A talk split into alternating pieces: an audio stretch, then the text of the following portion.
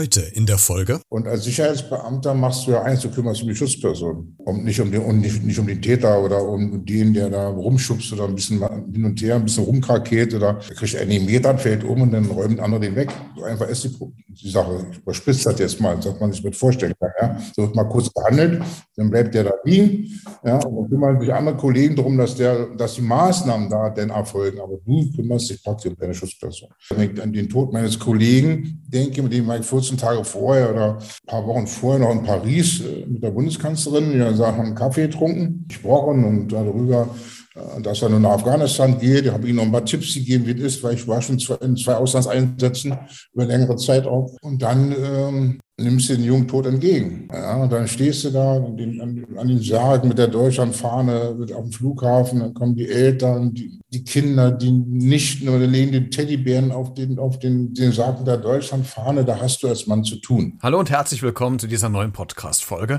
Mein heutiger Gast war einer von vielen Personenschützern von Angela Merkel, unter anderem von ihr. Er hat noch andere Spitzenpolitiker und Personen betreut und er nimmt uns heute mal mit Backstage seines Jobs als Personenschützer und erklärt mal, wie gefährlich es eigentlich ist, welche Voraussetzungen man braucht, welche besonderen Momente er erlebt hat und vieles mehr.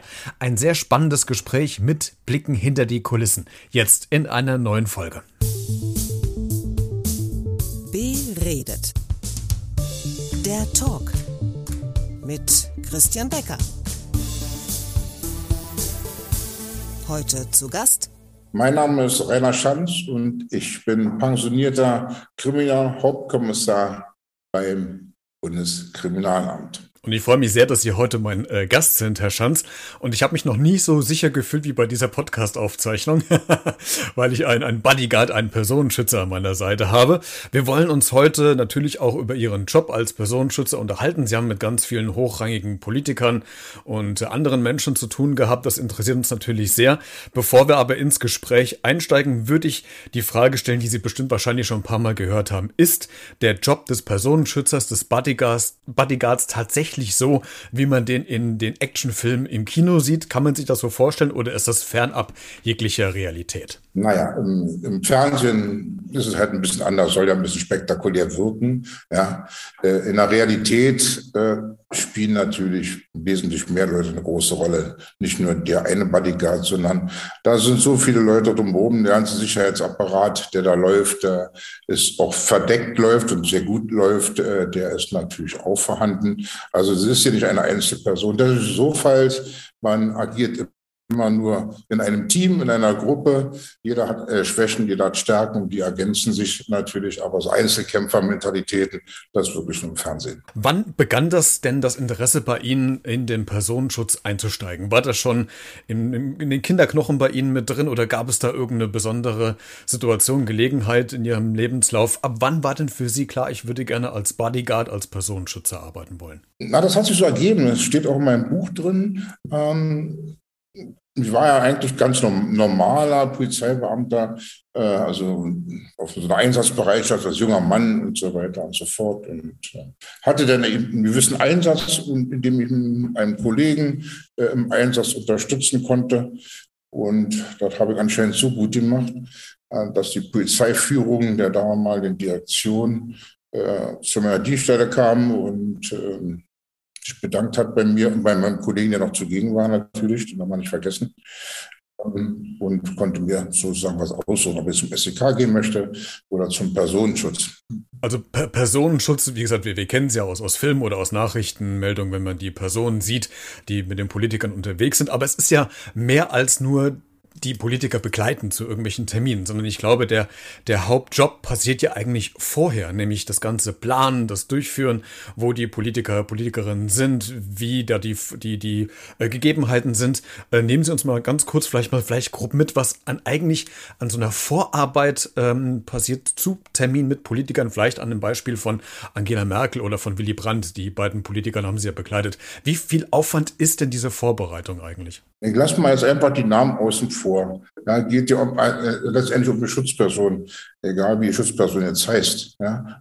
Da wird sich natürlich manchmal, je nach Gefährdungsgrad, gibt es gewisse Stufen, das ist klar. Aber eine Vorbereitung, man bekommt wie bei einer normalen, ich sage aber Firma.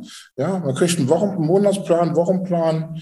Ähm, und einen Tagesplan. Nicht? Und dem arbeitet man im Vorfeld schon ab. Und ja, wenn man nach München fährt, dann bereitet man München halt vor, wo fährt man hin, welche Örtlichkeit und so weiter und so fort. Fährt vorher hin und ähm, schreibt einen kleinen Bericht drüber über die Örtlichkeit, guckt sich das an, fährt wieder nach Hause und dann geht es irgendwann mit der Schutzperson dorthin. Ja. Und so sieht das ungefähr aus. So muss im groben Rahmen. Will ja nur keine Einzelheiten äh, hier preisgeben, aber es ist eine normale Vorarbeit. Man guckt sich die Örtlichkeit an und fährt wieder zurück, schreibt was, äh, bespricht das mit dem Kommando und dann äh, nimmt man ähm, die Dienstreise dann eben äh, auf. Jetzt könnte man meinen, dass ein Mann ihres äh, Schlages mit äh, jahrzehntelanger Berufserfahrung in diesem Job, auch in anderen Bereichen, äh, sehr abgehärtet ist, äh, dass sie quasi wie so ein Fels in der Brandung stehen. Haben oder hatten Sie Angst? Zwischendurch? Naja, Angst ist vielleicht nicht das richtige Wort. Angst hat man nicht, weil man ja nicht darüber nachdenkt. Man, man arbeitet mit Vorsicht, mit Risiken. Ja, aber dass man ängstlich daran geht, das ist nicht so der Fall. Also man gewöhnt sich auch dran. Heißt, aber die, die Wohnheit ist natürlich die, äh, der größte Feind, den man hat, nicht? Von daher muss man immer alle, alle jede Situation, jede Lage neu bewerten, weil ja eben äh, jeder Tag ist anders. Das ist nicht stupide. Also man hat nicht einen normalen Tagesablauf wie jeder andere. Äh, äh, Arbeitnehmer, sag ich mal, ja, oder auch ein Arbeitgeber. Das ist nicht. Ne? Jeder Tag ist woanders. Jeden Tag bist du woanders auf der Welt, in Deutschland, in Berlin oder wo auch immer. Tag ist anders, jede, jede Örtlichkeit ist anders, jede, äh, jedes Land ist anders, jede politische Voraussetzung, wenn du einreist, sind anders und, und, und. Du musst alles mitverarbeiten. Aber immer in Zusammenarbeit, das ist ja nicht nur das Bundeskriminalamt, das macht oder eine Polizeibehörde, sondern man hat die Unterstützung vom Ausländeраmt oder vom Bundeskanzleramt oder vom anderen Ministerium. Ja. Wenn Sie jetzt mit den Spitzenpolitikern unterwegs sind, ähm, ich bleibe jetzt mal ganz kurz bei dem Beispiel Willy Brandt und äh, Angela Merkel, das hat ja unweigerlich zur Folge, dass Sie denen ja auf einer ganz persönlicheren Ebene begegnen, als wir, die, die diese Politiker nur in der Ausübung ihres Jobs sehen. Äh, ich habe in Vorbereitung auf dieses Gespräch habe ich mich gefragt, wie viel private oder persönliche Nähe zu diesen Spitzenpolitikern oder anderen Personen, die geschützt werden sollen, ist denn eigentlich noch gesund? Äh, kann man das überhaupt so abgrenzen oder sagen Sie, okay, das macht für mich, für meinen Job als Bodyguard gar nichts, wenn ich in der Privatsphäre von Angela Merkel unterwegs bin? Oder muss man sich da auch bewusst rausziehen, damit es nicht zu, zu einer zu engen Nähe vielleicht zu den Personen kommt? Ja, das machst du schon gar nicht als Personenschutzbeamter. Du bist beim unmittelbaren Nahbereich. Sicherlich gibt es verschiedene äh, Menschen, ähm, wo man ein bisschen näher dabei ist und so weiter, wo man eine andere Beziehung pflegt, aber die natürlich auf dienstlicher Basis ist. Aber das übrig ist alles, weil ein guter Sicherheitsbeamter, ein guter, muss wissen, wann er lacht, muss wissen, wann er spricht, muss auch wissen, wann er einfach mal die Klappe hält, zuhört, sich raushalten. Und man braucht hier keine, äh, die, die Herrschaften brauchen keine, keine Argumentation im Auto von dir. Die brauchen keine Ratschläge, gar nichts. Die fragen schon mal, Herr Schanz, wie sehen Sie denn das? Dann antwortet man. Aber ansonsten ist da erstmal Silenzium im Auto. Ja? Die haben andere Sachen zu tun. Da wird telefoniert, da wird mit einem Berater gesprochen, beziehungsweise mit einem anderen äh, Minister, Staatssekretär, wie auch immer. Ja? Also da wird dann ein großes erzählen und so. Hm, ich, ich, frage deswegen wegen dieser persönlichen Ebene, weil es ja einen äh, Moment gab, äh, den Sie immer wieder auch zum Anlass nehmen, den ich auch ganz toll finde, nämlich mit Willy Brandt, äh, kurz nach der Maueröffnung, dass Sie ja jemanden erlebt haben, der nach außen hin immer sehr stark und sehr gefasst wirkte, gerade Willy Brandt, der ja auch relativ wenig Emotionen zeigt öffentlich, ähm, aber der in Ihrem Auto dann angefangen hat zu weinen, weil es ihn einfach auch überwältigt hat. Und das sind ja Momente, äh, die Sie mitbekommen, die wir Außenstehende aber nicht mitbekommen. Und äh, das, das schweißt ja unweigerlich ja auch irgendwie auch zusammen, weil er lässt es ja zu, in ihrer Anwesenheit quasi auch mal so hinter die Fassade blicken zu lassen. Ja, das war ja, wie gesagt, eine Momentaufnahme. Das war der, der Tag, an dem haben fast alle Deutschen geweint. Also nicht nur die waren so emotional war es ja letztendlich und äh, so ein Ereignis. Ja, wenn man gesehen hat, gerade in Berlin, wie in da Hunderttausend von Menschen äh, entgegenströmen, ist schon sehr beeindruckend gewesen. Ja, da war ja auch nur bei der Anfahrt nachher, als wir da draußen waren und äh, an der Siegessäule am 17. Juni dann praktisch Richtung Brandenburg-Täuscher, da war ich schon vorbei, ja, aber war im Auto, als, als, als wir immer näher fuhren und ähm, uns der, der Örtlichkeit ihm genähert hatten und ähm, ja, dann war es halt so. Aber das war auch gut. Da musste ich selber zurückhalten, dass du nicht selber die Tränen kommen. Das ist halt so, ist so, ja, das ist schon, da muss man sich nichts vormachen. Das ist schon. Richard Bird hatte ich gute Verhältnis mit Walter Mombar, mit denen sehe ich heute noch. Wir haben heute noch Kontakt, ja, oder äh, selbst mit dem Chili telefoniert man noch, ja. Aber das gibt immer unterschiedliche ja, wie sagt man, Unterschiede zusammen sein, auch im Nachhinein oder eine Verbindung, ja, dass man mal telefoniert, zum Geburtstag gratuliert oder, oder, oder. Ja. Oder mit einem ganz tollen Mann, den habe ich letztens besucht, den, äh, deutschen Botschafter damals, Georg Baumgarten, Nicaragua, auch Moskau war er, Madrid war er, überall ein wunderbarer, herzlicher Mann. Den habe ich letztens noch in Spanien besucht, auf dem Festland. Ähm, mit dem haben immer noch Kontakt, ja. Solche Sachen hat man schon, dann trinkt man schon mal Kaffee zusammen. Ne? Hm. also es, es, bleibt auch über den Job hinaus noch dann noch erhalten. Ja, bei, bei, bei vielen Leuten schon, bei anderen halt weniger, ist klar. Ich habe meine Hörer und Hörerinnen im Vorfeld auch so ein bisschen gefragt, ob sie dann Fragen haben, die ich äh, ihnen stellen soll. Da kam eine Frage äh, von einem Hörer, der äh, frug, welche Situation denn bisher die gefährlichste war. Unabhängig, welche Person es war. Aber gibt es da was, was Ihnen spontan einfällt? Afghanistan. Afghanistan. Da hatten wir bei der Einfahrt zum, zum, Flughafen ähm, militärischen Teil, äh, um zu unserem Flugzeug zu gelangen, äh, ging der den Sprengkörper hoch, bei dem auch Leute äh, verstorben sind, den Mannschlag. Und wir aber gerade durchgefahren sind und hatten da ziemlich viel Glück. Und das fand ich schon sehr spannend. Afghanistan ist so eine spannende Sache, wenn du da bist. Es ist immer gefährlich. Da ist wirklich äh, alles gefährlich. Muss man auch so sehen. Ja, darf man nicht äh, so schön reden. Äh, ist so. Aber es gab immer mal wieder Kleinigkeiten. Aber auch jede, jede Gefährdungssituation ist immer anders. Und als Sicherheitsbeamter machst du ja eins, du kümmerst um die Schutzperson. Ja? Und nicht um den, und nicht, nicht um den Täter oder um den, der da rumschubst oder ein bisschen hin und her, ein bisschen rumkrakeelt oder meint, er muss die Schussperson bedrängen oder an die rankommt. Ja. Der kriegt einen Meter, fällt um und dann räumt andere den weg. So einfach ist die, die Sache. Ich überspitze das jetzt mal, dass man sich mit vorstellen kann. Ja. So wird mal kurz behandelt, dann bleibt der da liegen. Ja, und dann kümmern sich andere Kollegen darum, dass, der, dass die Maßnahmen da denn erfolgen. Aber du kümmerst dich praktisch um deine Schutzperson. Afghanistan ist ein spannendes Thema, weil ich vor anderthalb Jahren, glaube ich, einen ehemaligen Soldaten hatte, der in Afghanistan äh, im Einsatz war auf dieser Sniper Alley und äh, der natürlich auch mit äh, ein bisschen mehr extrem wie sie natürlich. Da ging es um dann das Töten von Menschen und das Kämpfen, ums wirklich ums eigene Leben. Äh, und dann auch zwischendurch immer mal auch gesagt hatte, dass er Momente hatte, wo er sich gedacht hat, okay, warum mache ich das alles hier? Äh, warum habe ich mich hierhin begeben? Hatten Sie auch irgendwann mal den Punkt, gerade bei solchen gefährlichen Einsätzen oder danach, währenddessen stellt man sich die Frage ja nicht, aber so rückblickend, wenn man mit den Kollegen drüber spricht, dass man sich dann schon Gedanken macht, okay, ist, warum mache ich das? Oder ist das die Leidenschaft pur, die da, einen dabei hält, den Job auszuführen? Also ist erstmal die Leidenschaft, muss man wirklich sagen. Ich habe das wirklich mein Leben lang mit Stolz gemacht. Ja, Sie können mir jeden Auftrag geben, den würde ich heute noch machen. Und ich wüsste, dass ich das könnte. Das ist das Entscheidende. So verinnerlicht ist das. Und ähm, nein, ich habe das wirklich gerne gemacht für die Bundesrepublik Deutschland. Ich bin auch der Bundesregierung, sagen wir, oder der Behörde, des Innenministeriums äh, dankbar, dass ich bei BKA arbeiten durfte oder beim BND. Ja, ich habe das wirklich alles gerne gemacht, weil ich für die freiheitliche Grundordnung einstehe, für Deutschland und, und ich sehe das auch ähm, sehr emotional für mich. Äh, ja, ich stehe noch gerade, wenn das Nationalhymne steht, äh, gespielt wird. Ich finde das noch ein bisschen äh, sehr angenehm. Ja, manche finden das anrüchig oder wie auch immer. Ich bin da sehr stolz. Äh, ich denke, kann man auch ruhig sein, kann man auch drüber sprechen.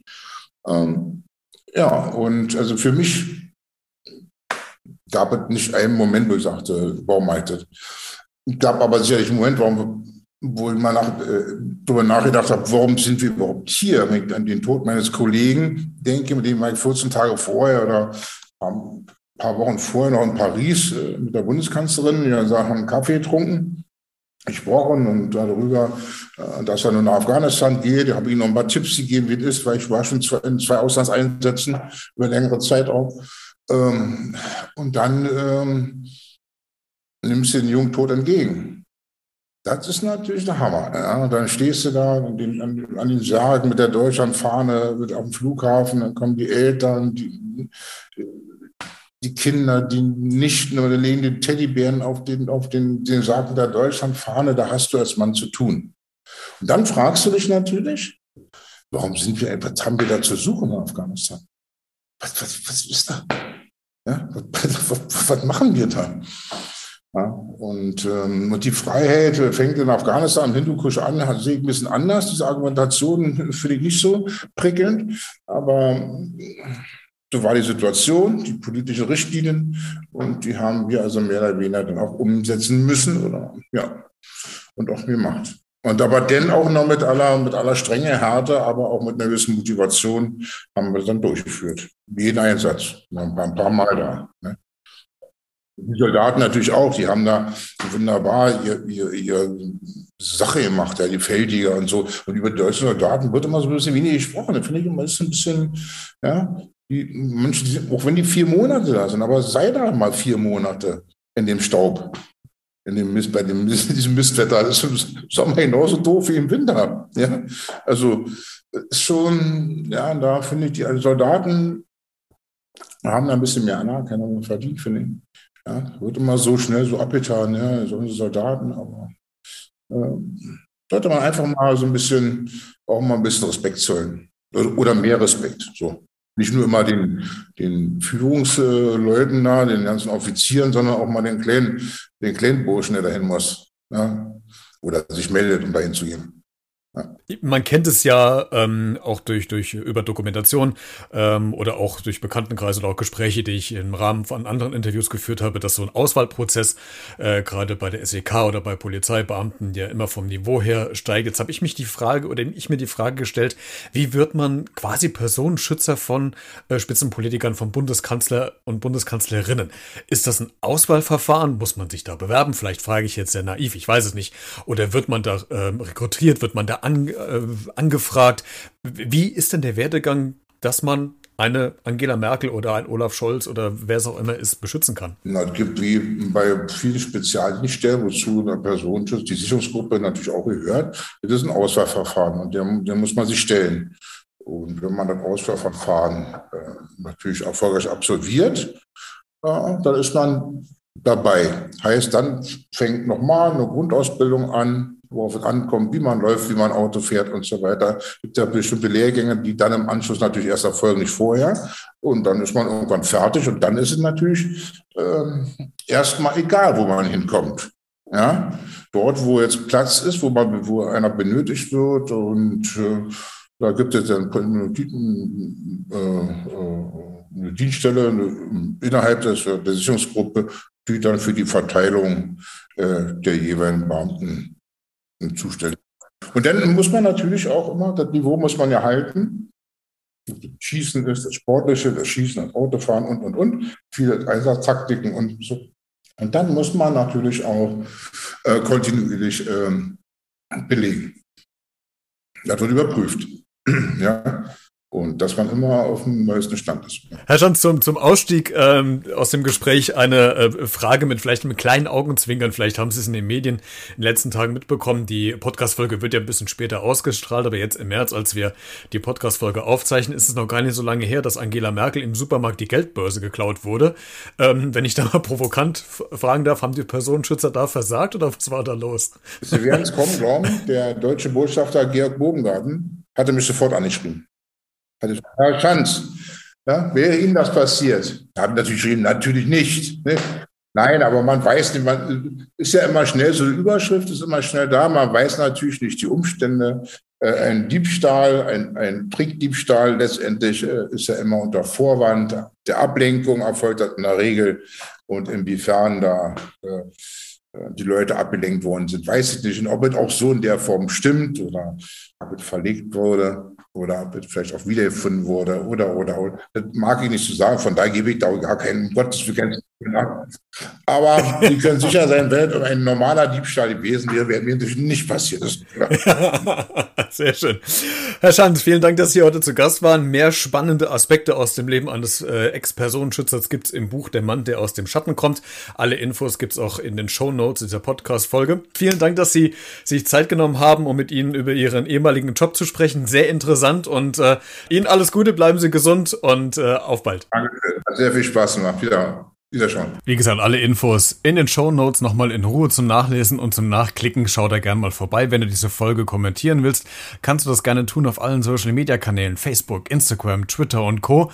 Oder du schreibst mir eine E-Mail an b-redet.gmx.de, wenn du äh, ja noch was zu dieser Folge sagen willst oder mir generell Feedback geben willst. Das kannst du natürlich auch. Vielen Dank für dein Interesse, fürs Einschalten. Bis zur nächsten Folge. Bleib gesund und vor allen Dingen bleib neugierig. Ciao.